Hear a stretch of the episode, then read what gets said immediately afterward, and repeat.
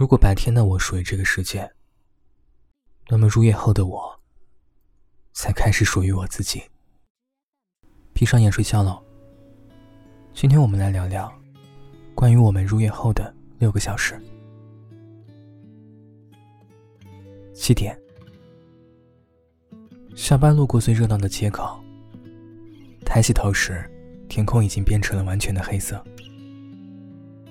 左边的那家酒吧有一点冷清，我已经不像大学时代那样，喜欢在吵闹的地方感受肆意挥霍的青春。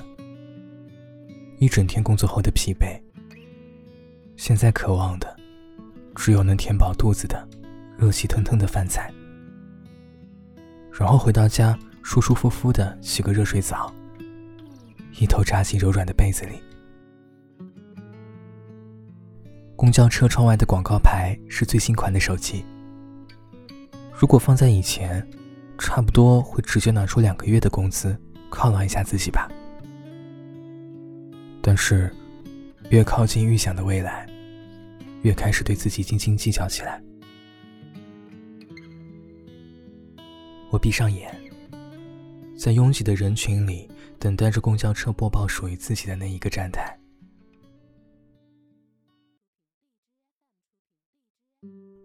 八点，刚到家的大部分时间都在纠结晚餐吃些什么，对着空无一物的冰箱开始发呆。我希望可以有一天把冰箱填得满满当当的。我应该给自己重新定义一个梦想。那个梦想就是，我再也不会亏欠自己，尤其是亏欠自己的肚子。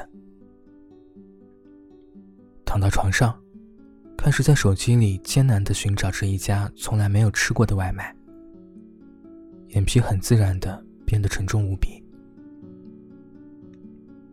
我开始在夜晚最繁华的时间里睡去，已经忘记了急迫的饥饿感。开始等着外卖的电话叫醒自己，然后去享受一天当中真正属于自己的生活。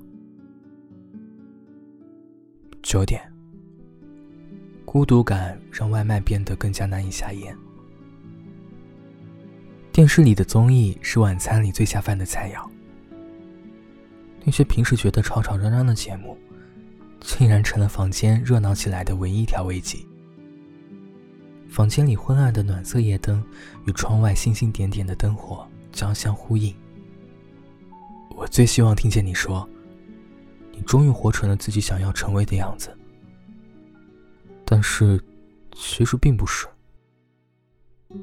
越到后来，我越会发现自己变得不像自己。那些错失的人，曾经拥有着的，都在痛苦之后，变成了时间里陈旧的伤疤。十点，从小区走到两条街以外的便利店，需要十五分钟。来回有半个小时。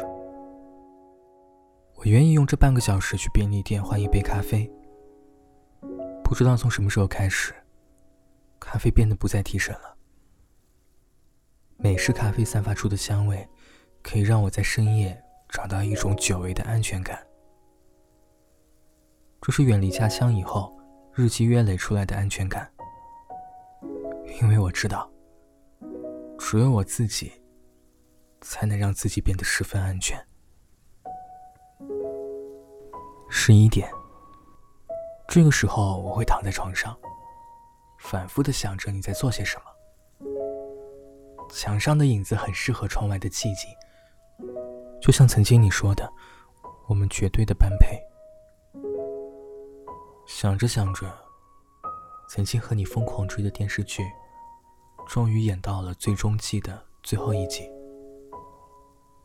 而我却因为那些想念你的想法，看不懂结局的所有剧情。十二点，午夜以后我应该睡了。手机里各种新闻的繁杂，让我觉得这个世界依然是吵闹的。哪怕给自己留下一分钟的安静，我想，我们都很好。在每一个似乎重复的夜晚里。